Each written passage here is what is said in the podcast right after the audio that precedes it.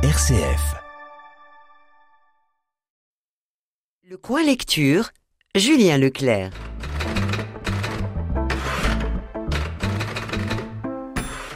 Aujourd'hui, je vous parle du roman de Fanny Taillandier, Farouche. Baya et Jean habitent une belle et grande villa en Ligurie. Installés au cœur d'une colline, ce couple, riche et beau, observe le monde de loin.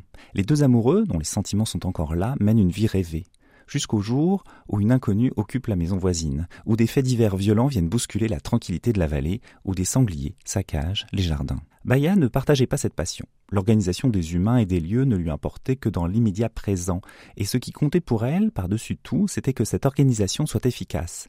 Elle aimait que le monde soit fluide, que des solutions existent aux problèmes qui se manifestaient. Elle aimait le droit pour cette raison, parce qu'il prévoyait les problèmes comme des éléments du plan général. Tout litige avait son règlement et tous les points du règlement concouraient à un monde plus fluide.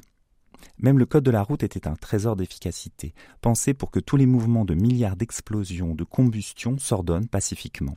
Telle était la théorie. Et ce qui l'agaçait était que les humains n'étaient généralement pas à la hauteur de la théorie. Les humains merdoyés. Le roman de Fanny Taillandier s'ouvre sur une description précise du cadre dans lequel évoluent les personnages. On explore, suivant les codes de Wikipédia, la géographie de cette fiction. Ensuite, depuis la villa de Baya et Jean, on rentre de plein pied dans leur quotidien. D'abord leur position par rapport à la vallée, le couple est en hauteur, il surplombe la ville, domine socialement. Baya et Jean construisent leur mode de vie selon des critères de représentation, des codes sociaux de réussite. La romancière Fanny Taillandier s'amuse avec eux.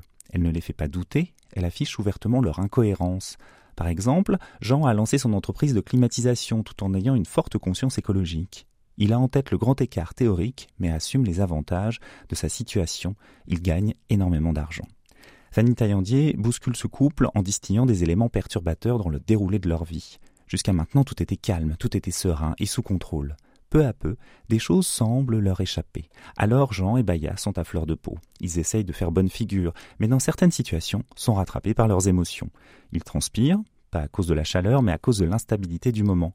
Le présent n'est pas figé, alors des fissures surgissent. L'écriture de la romancière jongle avec les genres. On se croit dans une chronique sociale, dans un monde fantastique ou encore dans un fait divers pesant, Fanny Taillandier suit la tectonique d'un monde lisse vers des univers contrariés et nuancés. Je vous conseille Farouche de Fanny Taillandier, publié au seuil au prix de 19 euros.